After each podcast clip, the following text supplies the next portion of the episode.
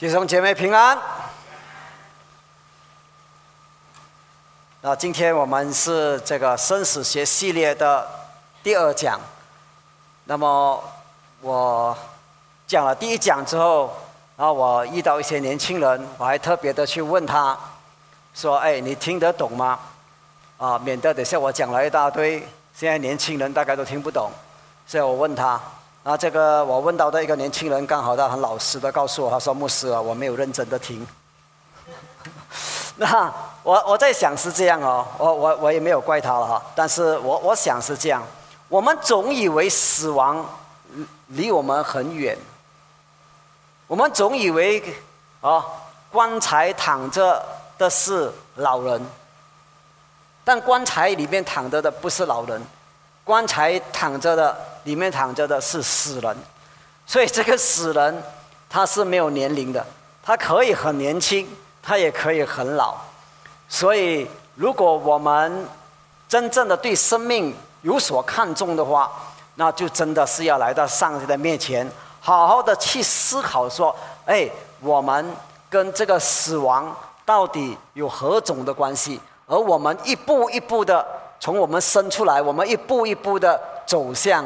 死亡，所以死亡就在前方等着我们。我们不知道这个前方到底距离有多远，可能是明天，也可能是明年，可能是十年之后，也可能是二十年之后，我们不知道。但是我们总要做最好的一个准备。那今天在这个生死学系列里面，我们要讲到的这个第二讲呢，是关于的啊濒死体验啊濒死体验。那么如果你讲到濒死体验的话，啊，你特别要讲到这一本书哦，就是《生命之后的生命》啊，这个作者是穆迪哈。那么这个呃，这位作作这位作者可以说是濒临呃死亡的一个研究者，也可以说是他是一个先驱，先有研究这一方面的东西。我们对死亡的一个认知啊，实在太少。所以我们要怎么样去揭开什么叫做死呢？我们总不能说我去死一次，然后去认识死亡，死了就回不来。他的可爱的地方就在一个地方，对不对？你说，哎，我去死，我想要认识死亡，我去死吧，那不能。你想要去美国，你要认识美国，你可以去美国，去了美国你可以再回来。但是如果你说我要去认识死，那么去死了之后就回不来，就麻烦。所以。要怎么样去认识死亡？那么这一位作者呢，就提出了说：“哎，我们可以从濒临死亡，就是有一些有一些人，他可能病重，甚甚至到一个地步，就是已经接近了死亡的一个状态，甚至呼吸停顿，甚至心脏停止跳动，然后我们去研究他，他有什么感觉？”他到底能不能够从这个这个濒临死亡里面，能够带回一些什么样的一个信息？那么，如果你看这个穆迪所谈的这个 A 穆迪所谈的东西，包括他的记录里面，哇，讲到有一些人说他觉得他已经去了另外的世界，那么有一些呢就讲到说他甚至灵魂啊，我们说他的好像离开了身体，然后他看到医生在在在急救着他。那么这个种种的，呃的的的研究啊，都好像在说明灵魂可以离开身体，甚至这个灵魂离开了身体之后，还能所谓的看见，甚至甚至啊，有一个是已经离开了，他看见几个医护人员在在拯救他，在急救他，他看到了什么医疗器材，啊，更更让人惊讶的，这个人既然是。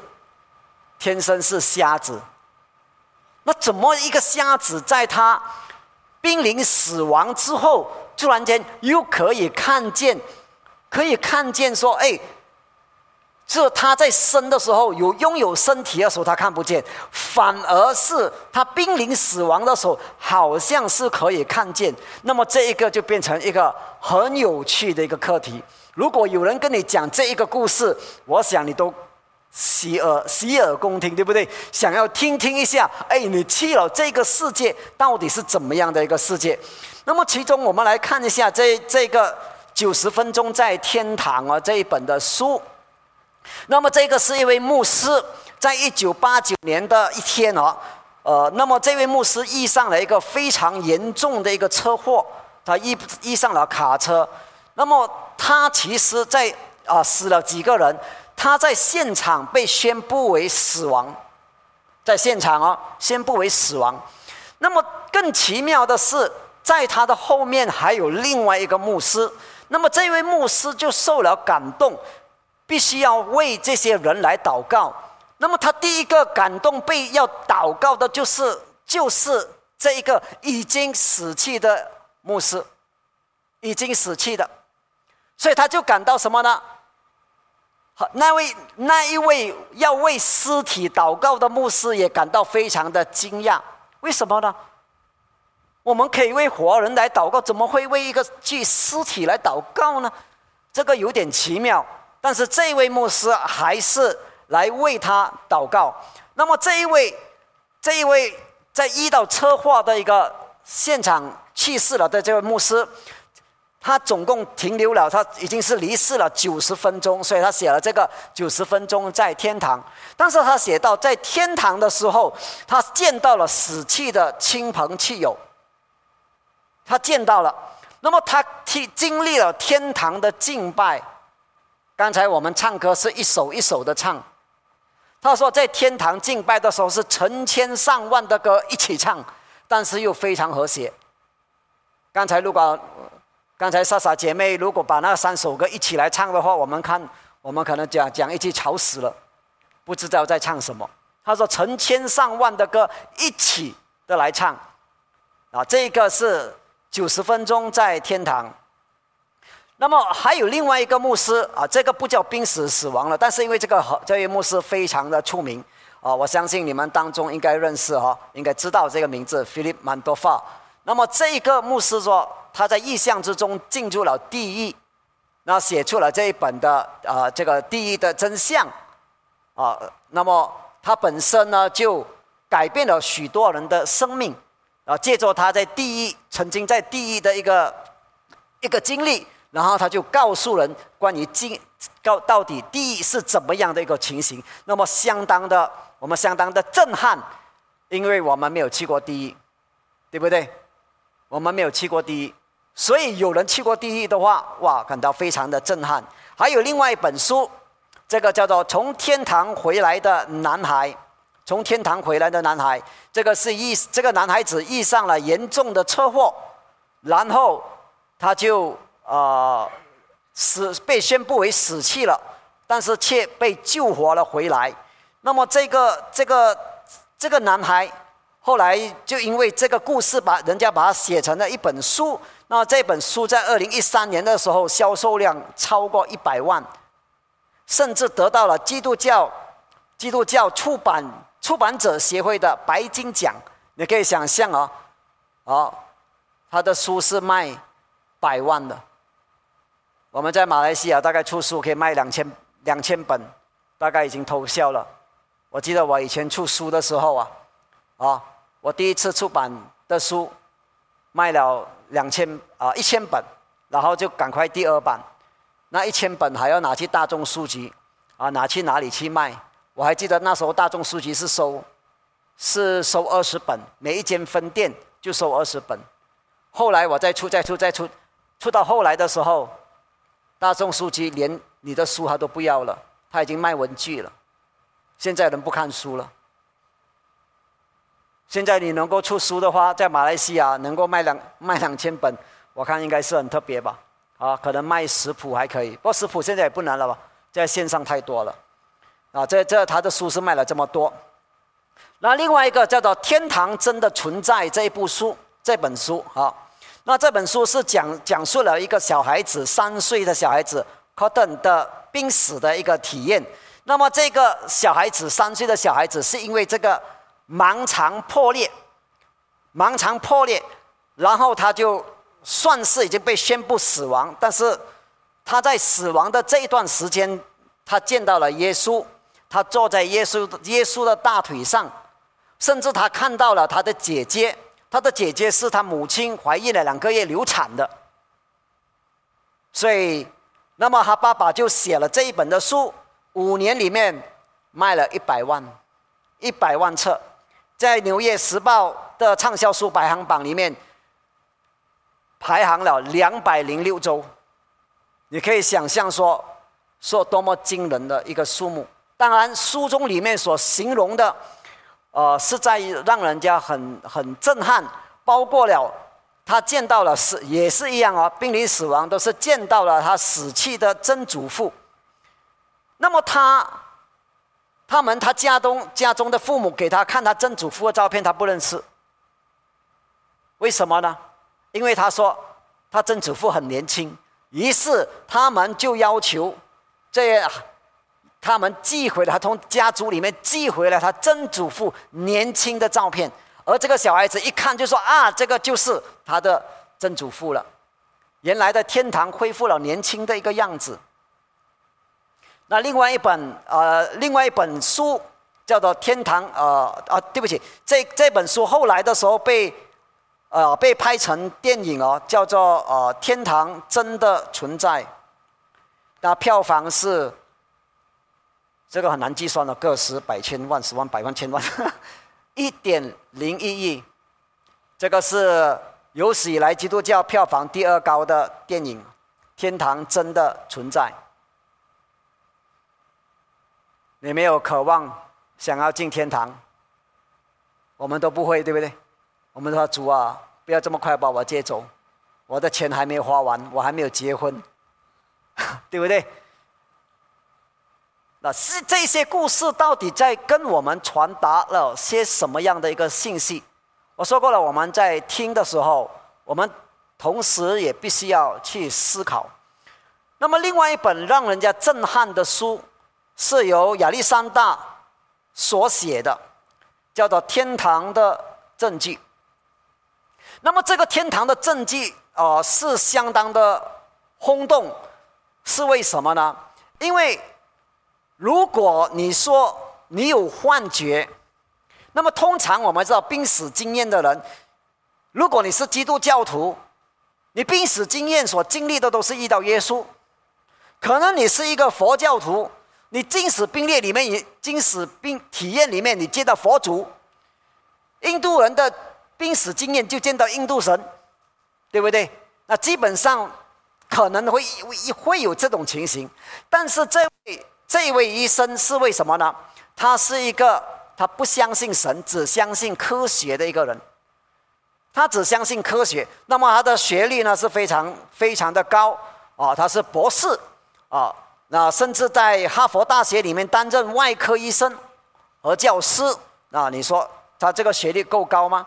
够高的。那他本身呢，就经历了一场的呃一场的呃脑神经遇到了细菌的一些感染，那么他昏迷了七天，然后在这样的一个情况之下，他一出院，后来他被他后来他医好啊。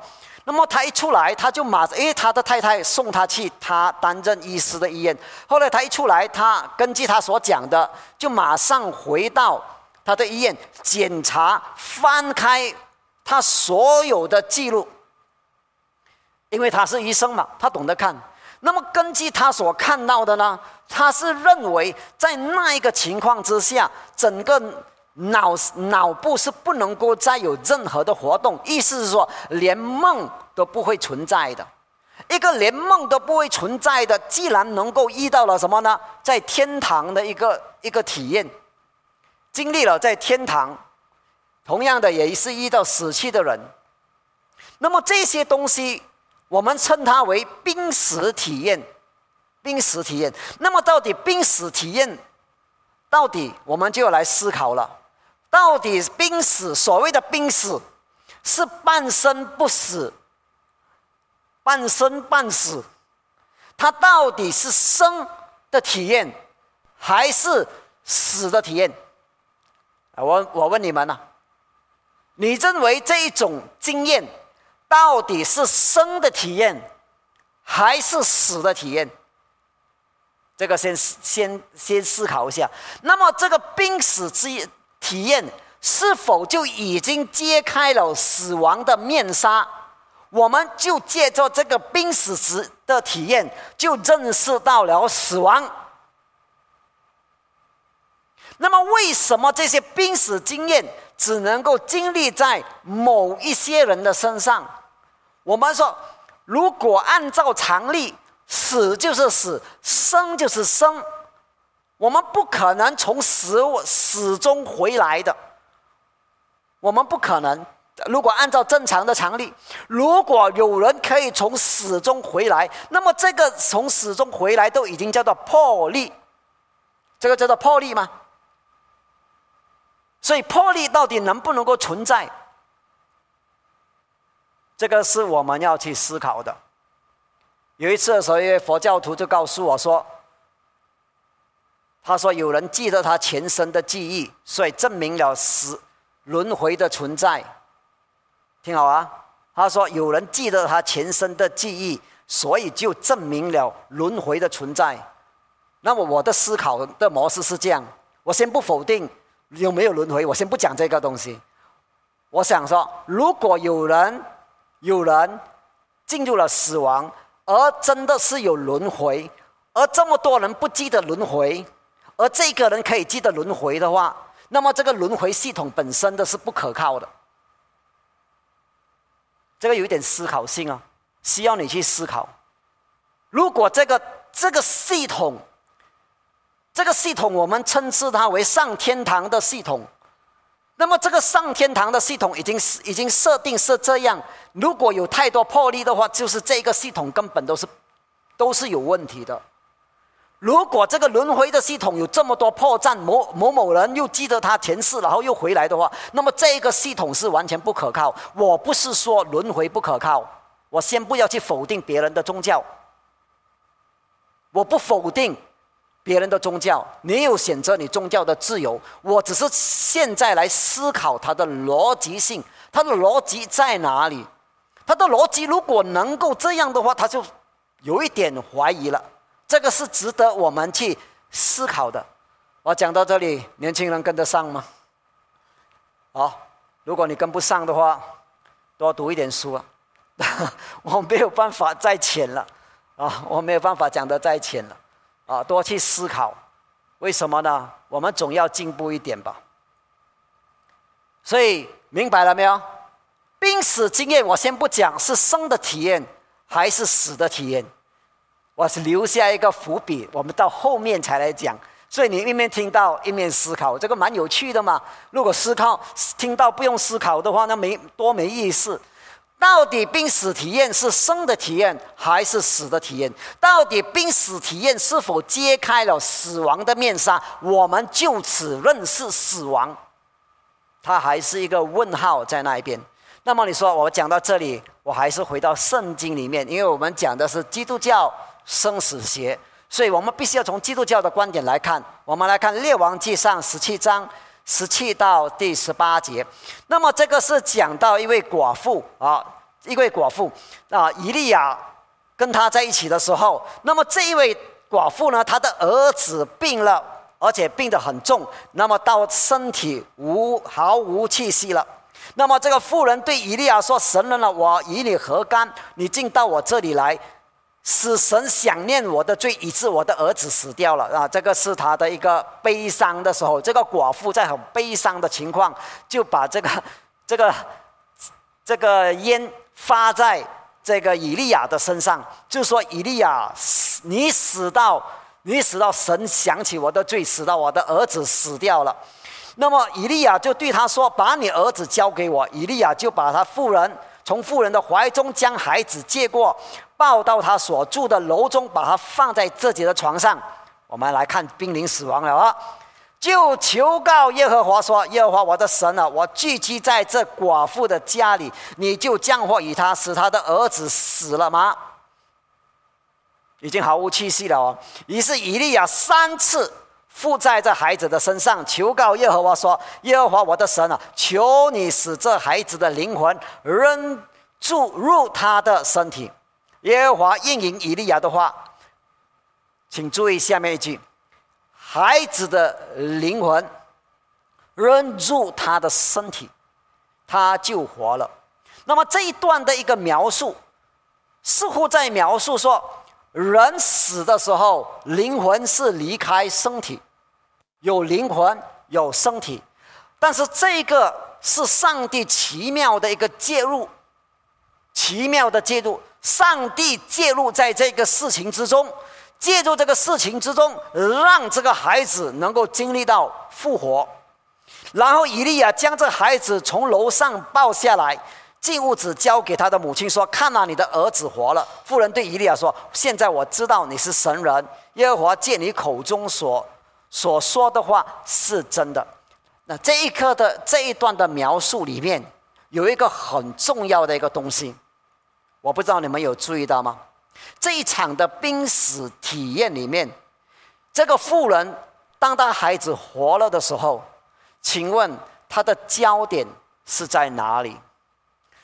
是不是马上把焦点放在孩子身上？哇，刚才你死去了，你的你去了哪里？你的感觉是怎么样？没有，完全不提到这个事情，把焦点是放在上帝的身上，把焦点是放在在在上帝的身上。那么你说还有没有其他的例子？我们来看另外一段的经文，是在路加福音八章四十九到五十一节。那么这个管会堂的，呃。的女儿死了，然然后有人从管会堂的家里来说：“你的儿，你的女儿死了，不要劳动夫子，不要劳动耶稣了。”耶稣听见就对他说：“不要怕，只要信，你的女儿就必得救。”耶稣到了他的家，除了彼得、约翰、雅各和女儿的父母，就不许别人同他进去。然后众人都以为这都为这女儿哀哭捶胸。耶稣说：“不要哭。”他不是死了，是睡着了。但他们晓得女儿已经死了。这些人很清楚知道，这个女儿管会堂的女儿已经死了，就嗤笑耶稣。耶稣拉着他的手，呼叫说：“女儿，起来吧。”那么这一段的经历呢，是耶稣要展示他有复活的大能，对不对？然后我们来看。第五十五到五十六节，他的灵魂变回来，他就立刻起来。耶稣吩咐给他东西吃，他的父母惊奇的很。耶稣嘱咐他们不要把所做的事告诉人。那很重要，这个回来是回转的意思。回转，你看下一节哈，啊，他是回转的意思。他本来已经离开了，现在回转了。已经离开了，然后耶稣很重要的说：“不要去告诉别人。”似乎在告诉说：“哎，这个最主要的焦点，你是要放在上帝的身上。这个焦点不是放在那个人到底他去了哪里。一定因为大家一定很好奇啊，你这个死了的这一段时间，你到底去了哪里？对不对？如果我的呼吸停顿了三天。”我的心脏停顿了三天，脑死了三天，然后突然间我活起来，在葬礼上，你们在唱作奇异恩典的时候，突然间咚咚咚，然后我我跑上来，你们一定会问说，可能你们也不会问啊，你们跑掉了。然后你们这，如果你们不怕的话，大概会问说，牧师啊，你这三天没有了呼吸啊，和干冰在一起，现在死亡都是跟干冰在一起。你跟干冰在一起，哦，没有死都冻死了，那你这三天到底你去了哪里？你都很想要知道，所以我们来再来想看一下，濒死体验到底是生的体验，还是死亡的体验？到底它是不是揭开了死亡的面纱？但是刚才我们所读的两段的经文，上帝是否是是好好像要我们把焦点？是放在上帝的身上，我们要学习把所有的焦点都放在上帝的身上，而不是把焦点放在濒死体验的身上。那么，我不否认，可能有一些人，可能有一些人有经历了特殊的经验，但是你的特殊经验并不是，并不是成为人人应该要去追求的。我们总是听到别人的一些见证，对不对？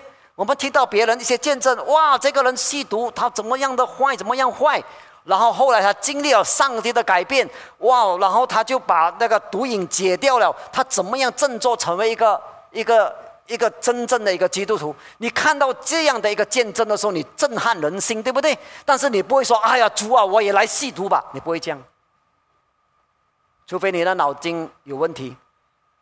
你看到别人的经历是多么的精彩，哇！你说非常精彩，但是你你你不会说要求说这样子，因为上帝让每一个人有他个人的经历。你在个人的经历里面，你可能经验到上帝，但是你不能够把这个特殊的一个经历来要求每一个人跟着你这样的特殊经历。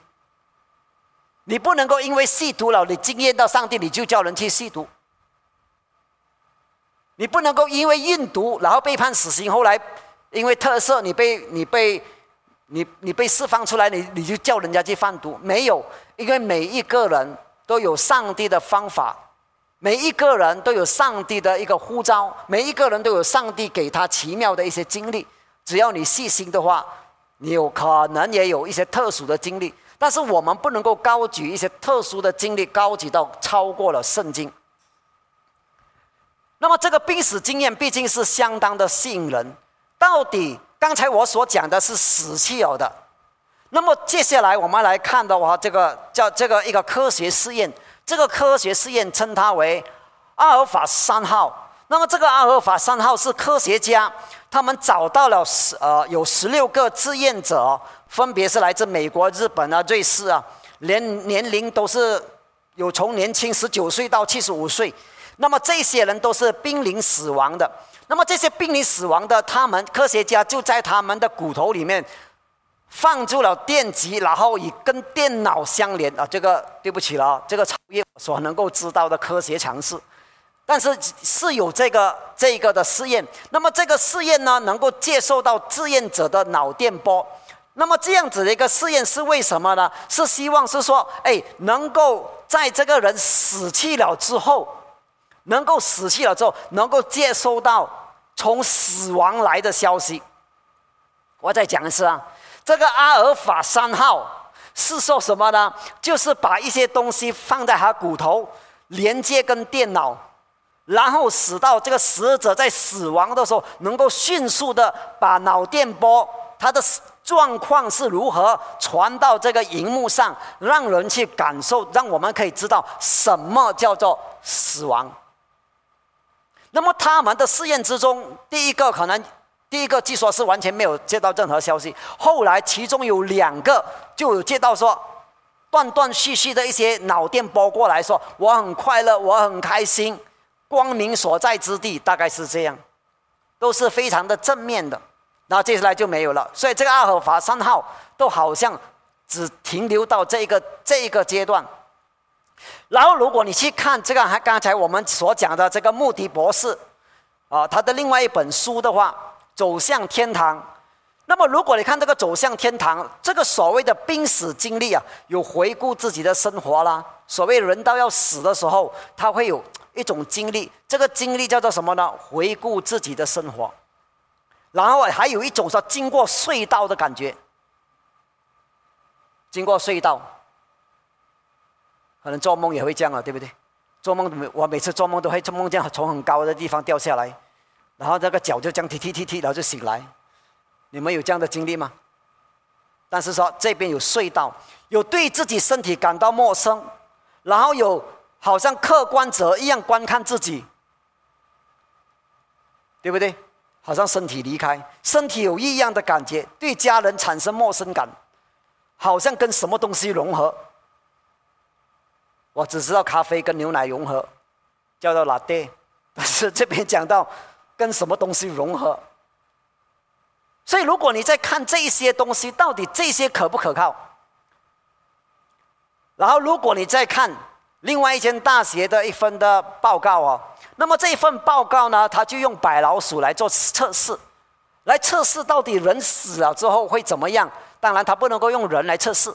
他用白老鼠来测试，那么这个白老鼠呢，他就切断它的氧气，然后观察它的脑的一个脑脑的一个波动。那么他在这个测试之中，他发现到只要切断这个氧气的供应，让这个白老鼠进入一个死亡的状态的时候呢，那么这个白老鼠的的脑波呢，在没有氧气之下，就会产生激烈的一个变化。意思是说，当没有氧气供应的时候，这个脑会去搞，想要去搞清楚为什么我们缺氧，然后就开始很活跃的起来了。那么这个我们就要来想了，会不会是因为当人进入了死亡的一个状态的时候，当人进入了一个死亡状态的时候，当脑部缺氧的时候，当迷幻药产生作用的时候，我讲当迷幻药是因为这些濒临死亡的通常都有打什么呢？吗啡啊这一类的镇镇呃止痛药。当吗啡产生作用的时候，当氧气不足的时候，会不会让你的脑部突然间产生了异常？因为它没有了氧气，因为它进入了死亡的状态，脑想要搞清楚到底发生什么事情，于是脑波脑波就开始活跃了起来呢？这种种的问题都是值得我们去思考的。今天讲的是不是重一点呢？啊，年轻家年轻人要看多一两遍呢。所以，到底我们讲，我讲到这里，我的重点其实还没有提到啊，还没有提到，对不对？你有注意到吗？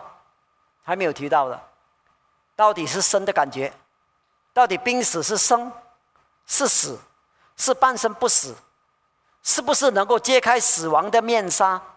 是不是因为脑部受刺激，氧气缺少，脑波突然产产生了很多幻觉？那么有一些又很难产很难解决的哦，包括了刚才所讲的这一位牧师的孩子，他突然间看见了他死去的亲人，他这个人他本来都不认识的，那这这个东西到底怎么样去解释呢？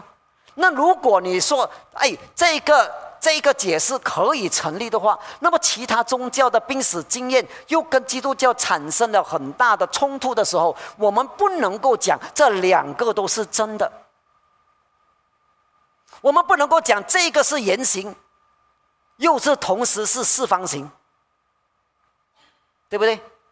我们不能够讲说这个是圆形，同时它也是四方形，同时它是三角形，他不能啊。如果你说二加二等于多少，你不能够说二加二等于四等于五等于六。我告诉你，如果你讲二加二等于某一个数目的时候，那个数目可能还对，你说什么数目填下去都对，那一定错。那一定错。所以，如果你说有轮回，它就不可能是天堂跟地狱，就是基督教所讲的天堂跟地狱。如果你说有天堂、地狱，有耶稣、有上帝的话，它就不可能有轮回。宗教只能够互相的包容，但是不能够互相的认同。如果互相认同，还还还有什么宗教？那有一些人是几乎要把所有的宗教的都看起来都是一样的，不会的。我我们必须要知道说。宗教是不一样的，我们但是我们可以包容不同的宗教，我们可以包容佛教，佛教可以包容我们，这是应该要做的。但是我们可以不认同佛教，我们也可以同意说佛教不认同我们，没有问题的，没有问题啊！你不认同我们没有问题啊，你可以坚持你的看法没有问题啊。但是我爱你，你也可以爱我的，没有问题的。彼此不相的认同，不能够认同的。你不能够认同耶稣是神，然后你说你是佛教徒，又又认为是无神论者，不能，因为佛教基本上是无神论者，不承认有创造者。所以，如果当濒死经验，这一个人的濒死经验跟这个人的濒死经验，一个人遇到耶稣，一个人遇到佛陀，那就糟糕了。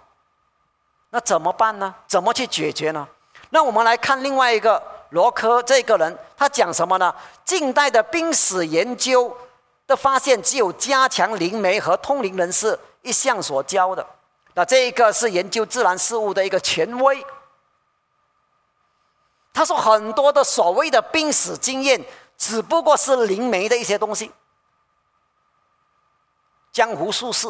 如果我这样子来讲的话，然后接下来我们继续来讲回刚才我们所讲的这个从天堂。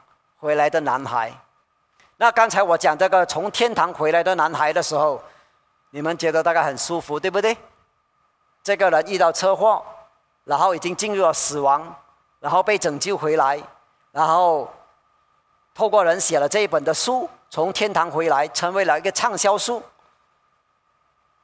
那这个名叫 Alex 的人，在后来，他讲什么呢？我没有死去。他公开的承认我没有死去，我没有到过天堂。我说我到过，是因为我可以，我以为这样就可以得到关注。当时的我并没有读过圣经。人们可以透过谎言来赚钱，而且一直下去。他们应该读圣经，那就已经足够了，因为圣经是唯一的真理。这个人到最后的时候，还是愿意回到上帝的面前，承认他其实没有到过天堂。所以刚才前面你听的时候，觉得好像很震撼，但我告诉你，你必须要很坦然的面对。你不要以为人家跟你讲说他遇到上帝，他就是遇到上帝，你千万不要这样，不要这样。然后我们再看另外一本。刚才我跟你讲说很震撼的，因为这个是神经科医生，经历了死亡，然后他写了这个天堂的证据，很轰动，卖到很多。但是如果你去翻他的底的话，他涉及两起的医医学修改记录来掩饰自己所犯的错误，而且他还没有出版这本书的时候，他已经被很多家医院停止不要用它了。那十年内、十年以内、十年内，既然是医疗的肚子哦，就是他在他在医疗那边出现了五起的这个诉讼案。如果意思是说十年里面有五起，就是说大概每两年就有一起，人家就要诉，人家要起诉他了。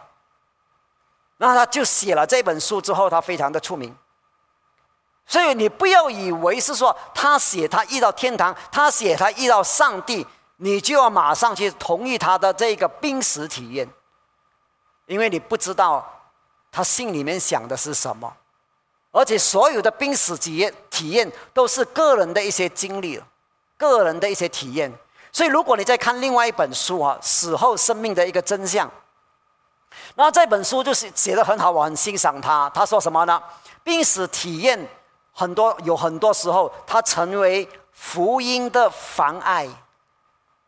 他并不是来带领人家来相信耶稣，他并不是带领人来使人能够信靠上帝，他反而很多濒死体验都来告诉你说：“我遇见了光，我遇见了隧道，只有爱，只有光，没有任何的东西。”来告诉你说：“哇，你没有罪，你你有什么罪？你没有罪。”包括刚才那一位医生，他都是一个无神论者。所以你不要以为濒死体验有了濒死体验之后，你就觉得非常的棒。很多时候，你的你的这些的经验是要检查的。所以有一句话很重要，他写到什么呢？这样安宁和充满爱的经历，怎么可能是属灵的骗局？明白属灵的骗局吗？刚才那一本已经荣登了基督教的书排行榜。但是最后被揭穿是一个叫做属灵的骗局，所以我们的整个信仰是建立在哪里呢？很重要，你的信仰是建立在哪里呢？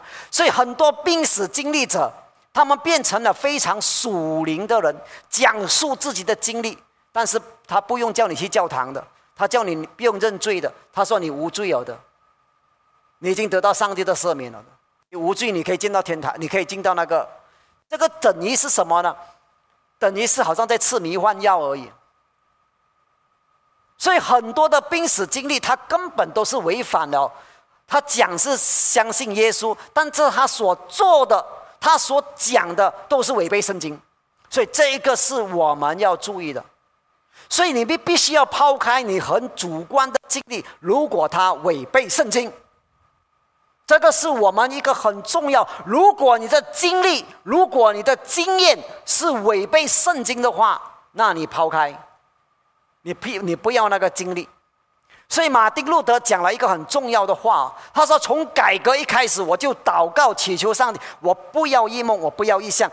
所谓的我不要看见这个异梦异象，我不是说他没有异象哦。他说他我也不要他派天使，我只求他赐给我，他我赐我对他的话语，也就是圣经有正确的理解。他要对圣经有什么呢？正确的理解。”好让我不会陷入什么呢？任何的错误和妄想。所以要高举的是圣经，不是高举你的经历，不是高举经历，是高举圣经。那么希伯来书第二章十四到第十五节，为什么我我们我在想，为什么为什么有一些人能够好像好像哦，好像遇到一些奇怪的事情呢？啊，他几个可能性：第一，是一那一个人可能他讲骗话，对不对？刚才我们讲到他讲骗话。第二个是可能是什么？他没有讲骗话，他是真的经历到，但是那个经历不是来自上帝，是来自长死前的魔鬼。当人犯罪的时候，魔鬼就借着这个罪，这个来涨涨死钱，所以。第一个可能性，那一个人他讲他的生死体验的时候，他讲骗话；第二，他没有讲骗话，但是他自己被欺骗，他自己被欺骗；第三，他可能有经历，这个我们不知道。所以我不是说我刚才我所讲的东西都否定掉了濒死体验，我没有这样讲，我只是讲着你要这个体验跟要圣经来比较的话。我们只能够说，我宁可抛掉你个人的体验，而是回到圣经去，知道说，上帝啊，你要我做什么？所以我们所做的不能够去违背圣经的。如果我们所做的是违背圣经，我们这个经历不要也罢。所以我们的经历不能够大于圣经。所以希伯来说说，儿女既有，既同有血肉之体，他也照样。亲自成了血肉之体，特要借着死，这个是讲到耶稣哦，借着死败坏那长死前的，就是魔鬼，并要释放那些因那些一生因怕死而为奴仆的人。所以这一句话，我们要知道说，耶稣借着死来战胜死，耶稣死给你看，但是耶稣有把握从死里面复活。但是我们一生之中啊，我们必须要知道，我们不用怕死，因为耶稣已经为我们战胜了死亡，所以这个是我们要要知道的。所以上帝并没有要我们高举我们濒死的经历，这是第一点我们要知道的。第二，我没有否定掉濒死的经历。第三，我们要高举的是圣经。第四，如果你有神秘体验，那么请你检查它是否符合圣经。然后接下来我要讲的是濒死死濒临死濒临死亡的经历，其实只不过是生的经历，不是死的经历。濒死死亡的经历，它不是死亡，它接近死亡。再怎么接近死亡，它都是生，它还不是死。所以濒死经验不能够来把它来看成是死亡的经验，它只能够说是生的一个经历。所以但愿这篇道，我们就要来思考了，要求神来帮助我们了。我们学习到这几点，不要羡慕那些有病死经历的人。